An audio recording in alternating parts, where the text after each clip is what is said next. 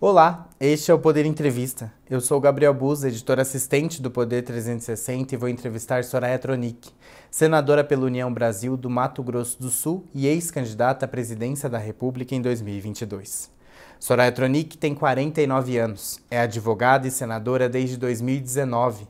Filiada à União Brasil, Tronic foi eleita pelo extinto PSL, no Mato Grosso do Sul, apoiando o ex-presidente Jair Bolsonaro do PL.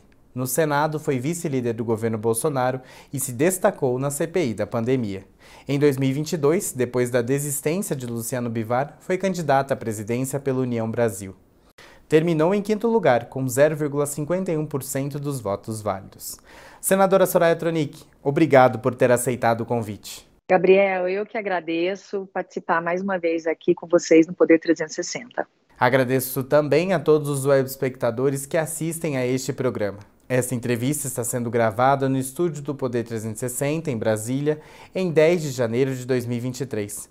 Para ficar sempre bem informado, inscreva-se no canal do Poder 360, ative as notificações e não perca nenhuma informação relevante. Eu começo essa entrevista perguntando: como foi a sensação de ver o Congresso Nacional invadido? E depois, a senhora foi ao Senado ver as condições em que ficaram as coisas? Olha, Gabriel, a sensação foi horrível principalmente porque eu estava acompanhando uma live naquele momento. E é, a gente ouvia as pessoas ali falando, o, o, o, dono do canal conversava, eles diziam que eles estavam vindo rumo ao Congresso, numa marcha. E a gente sempre ouviu, né? Ouvi que iriam invadir e tal. É, isso a gente tem escutado já há um bom tempo infelizmente. Mas eu percebi na hora, dava para ver na, pelas imagens que a polícia militar estava aqui na esplanada. Muito, eu, eu assistindo aquilo, como volta e meia eu assisto as manifestações. Eu sou uma pessoa que vem dos movimentos de rua. Eu venho do movimento anti-PT, esses movimentos que, que se fortaleceram depois de 2013. Então, assim, só que nós sempre nos orgulhamos, Gabriel, de sermos um movimento é, não violento, um movimento pacífico, democrático e que apenas se manifestava com pautas específicas. Nunca, nunca, nunca fui adepta de nenhuma. É, já, no, infelizmente, nesses movimentos, né? Pessoas levam faixas é, com pedidos de intervenção e tal, algo que sempre foi tolerado, mas é, eu nunca vi nada igual. Hoje eu estou aqui no Senado Federal, cheguei na noite de ontem, tive que fazer uma viagem às pressas. O meu gabinete é um deles, que estão é, organizando, trocando as vidraças que foram atingidas. E é uma sensação horrível, uma sensação de invasão porque é o nosso local de trabalho. E aqui é a casa que representa os estados brasileiros, do, do lado aqui, que representa o povo brasileiro. Este é o Congresso Nacional. Então, é, é desesperador. Senadora, a senhora é autora do pedido da CPI que pede investigação do financiamento e do ato extremista em Brasília. Será preciso iniciar a nova legislatura em 1 de fevereiro para dar início ou a senhora ainda vai tentar antecipar o início dos trabalhos da comissão? Não, não vou tentar antecipar. Eu conversei hoje com o presidente Rodrigo Pacheco, pessoalmente, mas antes mesmo de protocolar, assim que eu tive o texto, é, terminei de redigir esse texto junto com a equipe, Antes de protocolar para submeter ao aval dos colegas, eu falei com o presidente Rodrigo Pacheco, que estava viajando, mas ele me atendeu prontamente disse: Soraya, esse é o menor impasse, não tem problema. Tanto que nós já conseguimos coletar 46 assinaturas, o mínimo necessário é de 27. E dentro da próxima legislatura já temos a, a, a assinatura de 33 senadores. Portanto, senadores que deixam o mandato agora querem colocar as suas digitais. Senadores que vão chegar podem escolher se querem ou não é, contribuir e aderir ao pedido de requerimento de abertura da CPI. Então, o que ficou combinado? A formalização será na próxima legislatura, mas estamos a poucos dias disso acontecer e nós teremos esse prazo para dialogar com os blocos é, partidários, para quê? Para que eles, a gente já possa é, dele, é, verificar quais os senadores querem realmente participar, alugar para 11 membros titulares e 7 suplentes. É, a única coisa que eu vou fazer questão é de que mulheres, é, diferentemente da, da CPI, é, do, da, da pandemia, que nós tenhamos um assento mesmo dentro dessa CPI. A senhora disse que teve um diálogo com o presidente do Senado, Rodrigo Pacheco, sobre a implementação da CPI. É claro que tudo depende da reeleição dele como presidente da casa, mas caso isso aconteça em 1 de fevereiro, há uma ideia de quando podem começar os trabalhos da comissão e como vai ser o rito dessa comissão? Olha, o importante é que nós consigamos ter um tempo razoável. A CPI vai durar até 130 dias. Nós precisamos ter tempo para averiguar tudo o que nós precisamos, principalmente as responsabilidades civis e criminais de financiadores e também de quem está orquestrando, orientando esses atos antidemocráticos. Mas eu, nós não teremos problemas, principalmente porque a adesão aqui dentro do Senado Federal foi massiva. E o que mais me alegra é o apoio de senadores de diversas vertentes ideológicas, de diversos partidos representados ali. Isso nos dá a segurança de que, né, considerando tudo isso, de que nós temos sim parlamentares, senadores aqui dentro da casa que realmente reconhecem o que é a democracia, o que é o valor disso que nós temos em nossas mãos e a necessidade de rapidamente darmos uma resposta à sociedade. Pois, caso contrário, eu não teria tido a adesão de tantos senadores, e mesmo assim, muitos senadores gostariam, inclusive, que fosse é, finalizado o recesso parlamentar para que nós começássemos, inclusive, a CPI. Portanto, o apoio aqui na casa não me preocupa nem um pouco. O que é, me preocupa é pessoas que tenham um intento aí de que nada seja esclarecido. Por onde a CPI deve começar os trabalhos? É seguindo o caminho do dinheiro? Com certeza, seguindo o caminho do dinheiro. Nós não iremos nos ater a atos, não que sejam menores. Cada ato contra a democracia, contra recursos públicos, deve ser considerado de grande monta, independente do valor é, nominal dele, mas da, da, é, o que simboliza isso. Então, se você quebrar uma simples vidraça, como é o caso aqui da minha sala, se uma pessoa teve essa conduta, ela não deve ser menosprezada de forma alguma, porque é um ataque à democracia. Mas o ato dessas 1.500 pessoas que já estão sendo identificadas, e que vão, de repente, ser, é, é, ter inquéritos, foram, estão sendo ouvidas pelas polícias civis, militares, enfim. É, nós não iremos nos atentar a isso, nós iremos procurar realmente financiadores e agentes públicos, agentes políticos que estão, que estão orquestrando tudo isso, porque essas pessoas deliberadamente não fizeram isso, elas tinham a garantia, Gabriel, de que quando elas tomassem essa atitude, algo maior poderia acontecer. Nós queremos saber quem é que deu essa esperança para essas pessoas, quem é que, quem é que se disse, é, quem é que se apresentou para elas como costas quentes. Isso nos preocupa, porque, além de tudo, usaram pessoas mais ingênuas como massa de manobra, isso é sério.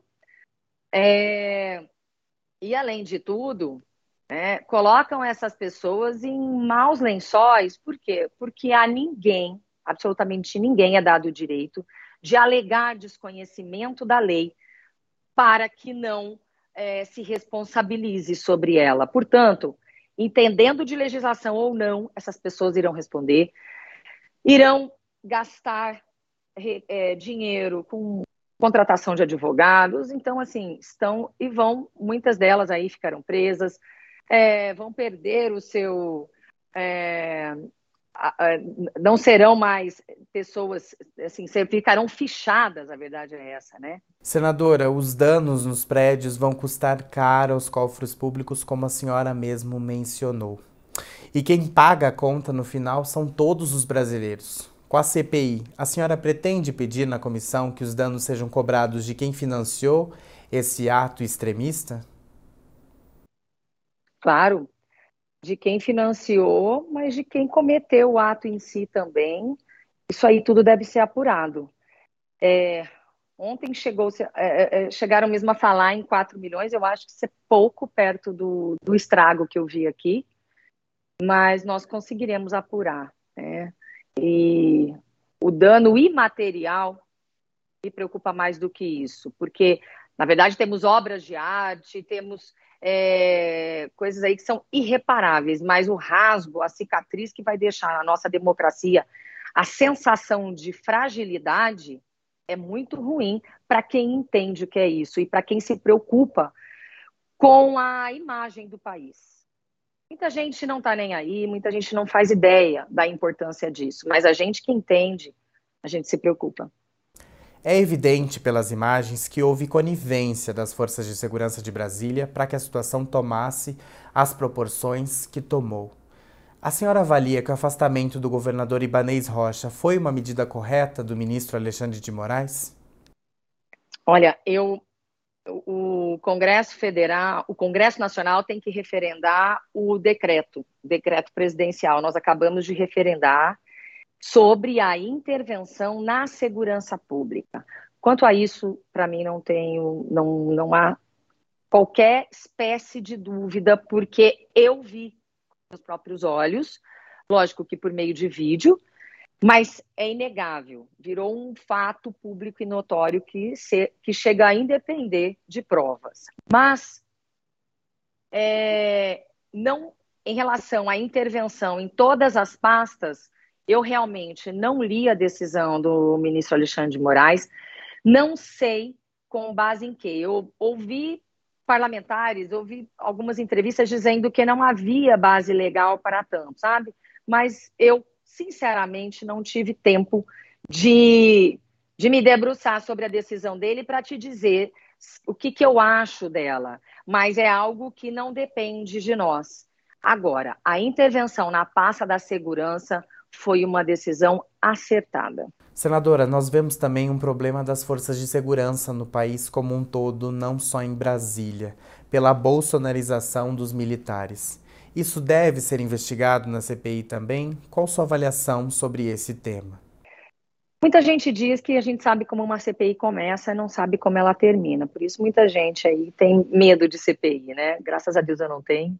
E, e nós vamos investigar para, para onde quer que isso enverede dentro dos limites da CPI e dentro dos limites legais, nós iremos avançar sim nesta investigação para apurar tudo o que for necessário. Senadora, a senhora apoiou o ex-presidente Jair Bolsonaro em 2018 e deu seu apoio a ele no Congresso em parte do governo. Hoje é chamada de traíra pela família de Bolsonaro. É de conhecimento público as falas do ex-presidente sobre não aceitar os resultados, com discursos agressivos contra opositores e ministros do Judiciário. Na sua avaliação, Jair Bolsonaro tem responsabilidade sobre os atos de 8 de janeiro? Olha, primeiro, Gabriel, é bom deixar muito claro aqui, né? É... Eles costumavam dizer, eu que fui eleita, fui, fui eleita na onda anti-PT, quando Bolsonaro não era sequer conhecido no nosso estado, nós já investíamos o nome dele desde 2016. É, nós fomos eleitos na onda anti-PT, eleitos na onda de combate à corrupção, de mercado liberal, uma economia de mercado liberal e do conservadorismo. O conservadorismo é o conservadorismo institucional. Portanto, Bolsonaro desvirtuou tudo. Tudo que ele nos prometeu que faria. Eu continuo, eu prometi também para o meu eleitor. Eu tenho também eleitores que não votaram em Jair Bolsonaro, mas eu tenho é, plena consciência é, da força que ele, que ele nos deu para sermos eleitos, mas também da força que demos a ele, para que ele fosse conhecido no Brasil inteiro. Ele tinha uma base muito grande. Então, eu costumo dizer que é, ele e a família são os grandes traidores da pátria. Eles costumam dizer que chamar os outros de traíra, né? Mas é, é aquela máxima: acusam-nos do que fazem, xingam-nos do que são. Essa é a família Bolsonaro. Agora, é, como eu não sou julgadora nem nada, que nós não julgamos, é, a não ser em, no, num caso de, é, de perda de mandato ou coisa parecida, é, por mais que eu vá participar da CPI e tal, é, eu não sei, nós iremos apreciar os requerimentos e vamos analisar durante o período da CPI. O quem tem realmente a ver com isso, mas eu prefiro é, reservar para este momento. Nós estamos colhendo informações durante a CPI. Nós iremos ter oitivas de testemunhas, oitivas de indiciados, oitivas é, para que a gente possa realmente levantar com bastante isenção, imparcialidade, sem paixões e sem palco político. Isso é muito importante deixar claro. Eu sou muito pragmática, muito pragmática. Não tem intenção nenhuma. É, nem no, isso aqui não é um revanchismo, não é nada disso. E eu vou deixar isso muito claro no decorrer desse período, é, nós queremos simplesmente que seja feita a justiça. Justiça. É possível que o ex-presidente deponha em alguma oitiva da CPI? Não, não é de se duvidar. Se o requerimento para a oitiva dele for aprovado, sim, é possível. É possível. E nós visamos, eu tenho escutado muito, Gabriel, falando, pessoas falando infiltrados. Quero deixar bem claro: qualquer pessoa que cometa um ato de vandalismo, de terrorismo, de depredação do patrimônio público, é, seja ela de direita, de esquerda, de centro, seja ela de qualquer vertente ideológica, ela tem que ser responsabilizada, ela tem que pagar por isso, civil e criminalmente. Portanto, nós não iremos de forma nenhuma, principalmente porque eu sou uma pessoa de direita mas eu sou uma pessoa também que, tá, que busca fazer o certo. Eu não considero que o bolsonarismo seja, inclusive, de direita, com todo perdão. Para mim, nós estamos vivendo um problema de conceitos aqui no Brasil. Mas isso é assunto para outra conversa. Mas, é, independente de qualquer coisa, nós vamos é, apurar atos. Agora, mudando um pouco o tema. O seu partido União Brasil tem três ministérios no governo um deles ocupado por Daniela Carneiro, ministra do Turismo, que tem indícios de possível envolvimento com a milícia. Como a senhora avalia a situação da ministra? Olha, eu não, não tenho o mínimo conhecimento sobre nada disso. É, o nome dela foi apreciado pelo atual governo federal e quem sou eu? Ela, eu todos são inocentes até o trânsito em julgado da sentença penal condenatória. Então, isso para mim é muito claro. Agora, pessoas falam mil coisas e, lógico, a gente sabe, sabe, qualquer pessoa que chegar ao meu lado e pedir para tirar foto, Gabriel, ela pode estar vestida de vermelho, ela pode estar vestida de preto, de azul, de anil, de verde, amarelo, para mim não importa. É um brasileiro, tá? Eu vou, eu vou acolher e vou tirar uma foto, não tem problema. Não tenho como puxar a ficha criminal daquela pessoa que está pedindo uma foto comigo. Não vou fazer isso. Então, eu não vou julgar aqui absolutamente ninguém, ninguém mesmo. É, mas presidente Luciano Bivar já deu é, várias entrevistas e disse que, e é ele que fala pela União Brasil, eu não falo, eu não participei da escolha dos ministros, e presidente Luciano Bivar disse o seguinte: nós é, não garantimos que as votações serão 100%. E, além de tudo, eu tenho a garantia do partido, principalmente porque o mandato é do senador, o mandato não é do partido, mas eu tenho a garantia de independência. Portanto, isso não me preocupa nem um pouco. O que me preocupa é pessoas que, que, que estão sendo investigadas, pessoas que podem atrapalhar qualquer investigação, enfim, que estão cometendo crimes. Agora, mera, mera fofoca, Gabriel, todo respeito, assim, eu não vou, eu não vou me ater a isso. Hoje o seu partido é rachado em torno do apoio ao governo Lula. Na sua avaliação, a senhora acabou de citar que o presidente Luciano Bivar não garante que 100% do União Brasil vai votar as pautas com o governo, embora tenha três ministros. A senhora acha que o partido vai continuar dividido nas votações e nas pautas que chegarem do executivo? Olha, cada votação é... Cada votação é uma votação verdade é essa. Tem um acordo diferente. Eu me recordo, esse, o, o, o, o, antigo governo, o governo de Jair Bolsonaro, trabalhou muito com medidas provisórias, principalmente por conta da pandemia. Então, é, eu ficava até abismada com a adesão dos parlamentares da oposição, porque eu via que muitas pautas eram necessárias e, e muitas delas foram votadas por, por unanimidade ou quase por unanimidade. Eu fiquei impressionada. Eu espero que nós, do União Brasil, consigamos fazer um trabalho consciente. Nós não trabalhamos com governos, nós trabalhamos os, para os brasileiros.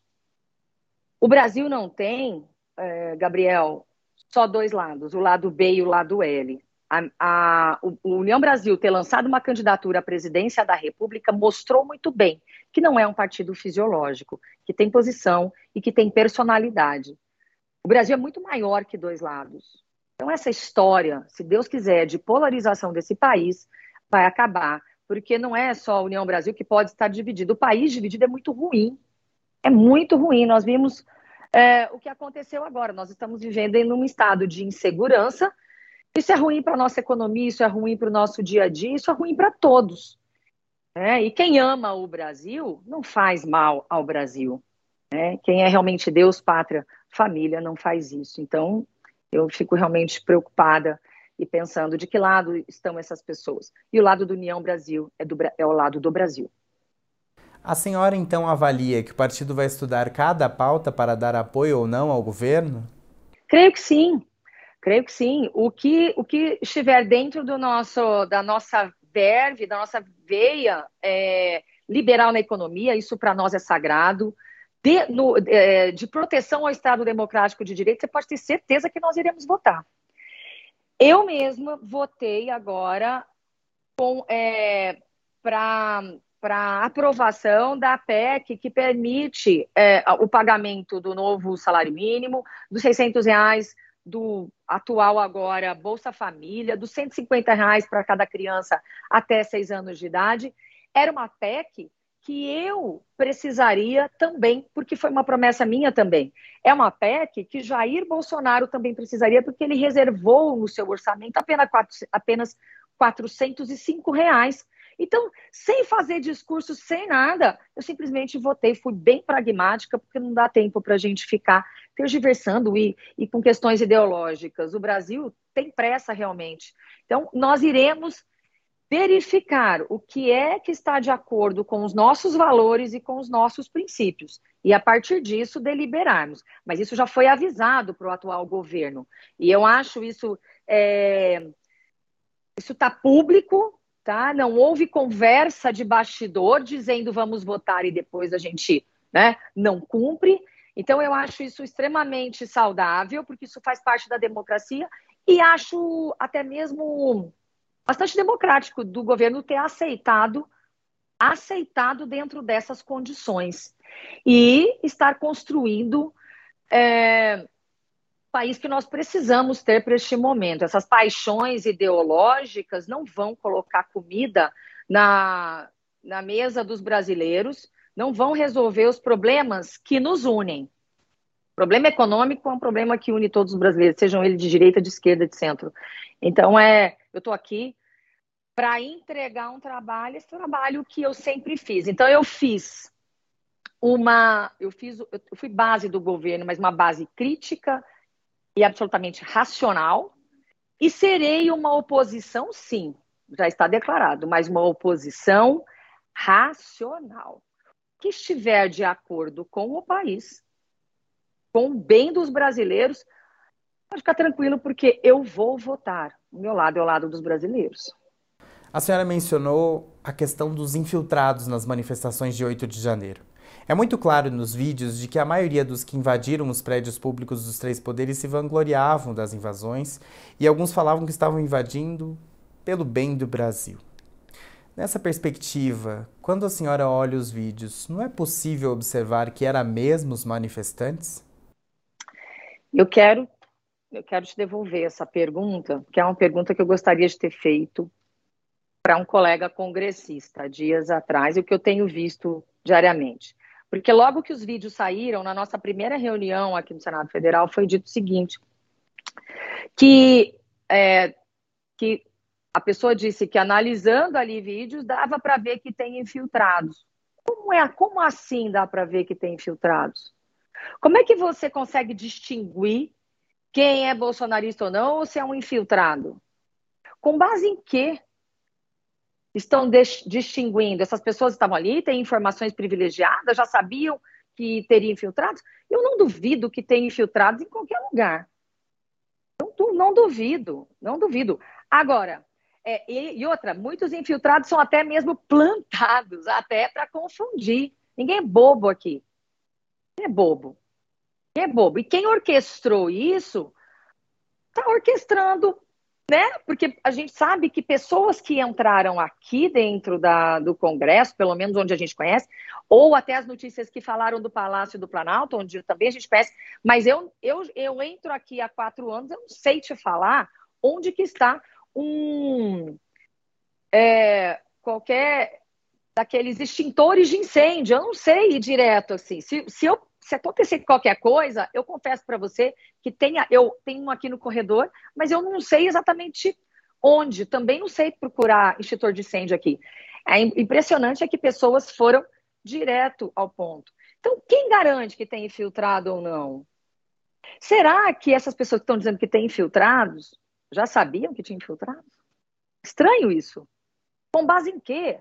Que na hora que aconteceu já disseram que tinha infiltrados.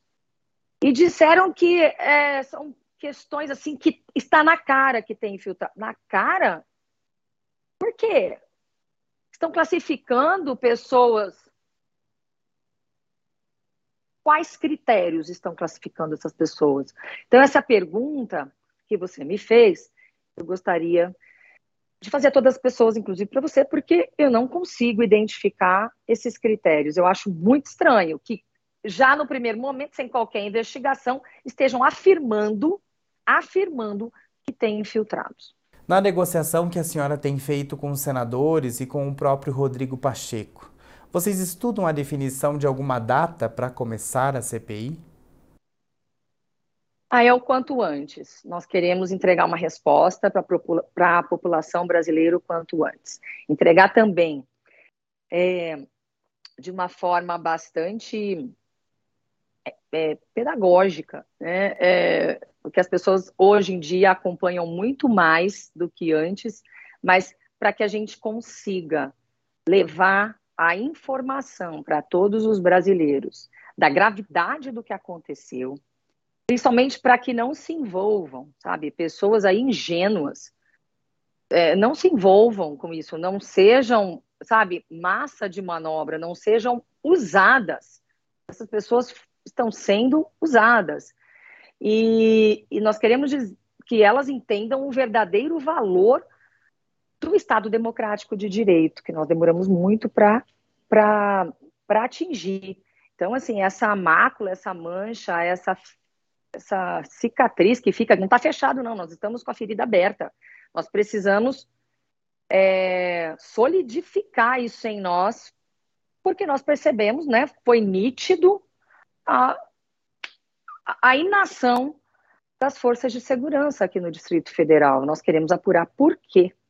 Por quê? E eu conheço membros daqui do Distrito Federal que são pessoas idôneas, alguns chefes aqui que estavam viajando nesta data e tiveram que voltar às pressas. Então, o que nós vimos ali, enxergamos em agentes, precisamos individualizar, né? E esses agentes aí terão que responder perante a justiça militar.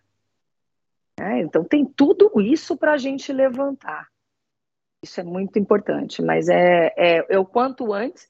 E o Senado federal, na sua maioria, porque afinal de contas vivemos em uma democracia, a maioria que da casa decide, e nós já temos a maioria do Senado Federal favorável à apuração desses atos delinquentes, criminosos. Chega ao final esta edição do Poder Entrevista. Em nome do jornal digital Poder 360, eu agradeço a senadora Soraya Tronic.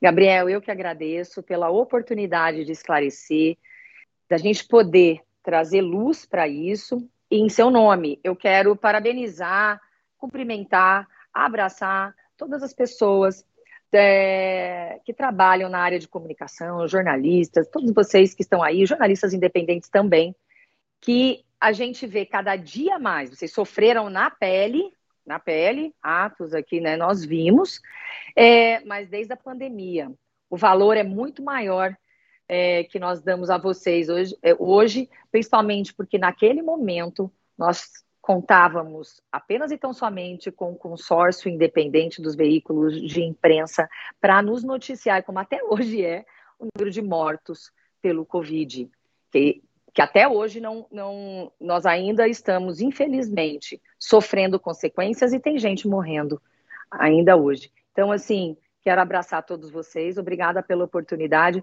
e que possamos abrir, inaugurar uma nova era nesse país, uma era é, de verdade, né, uma era de verdades e de ética em todos os setores. Obrigada. Obrigado, senadora. Agradeço também a todos os web espectadores que assistiram a este programa. Essa entrevista foi gravada no estúdio do Poder 360 em Brasília em 10 de janeiro de 2023. Para ficar sempre bem informado, inscreva-se no canal do Poder 360, ative as notificações e não perca nenhuma informação relevante. Muito obrigado e até a próxima.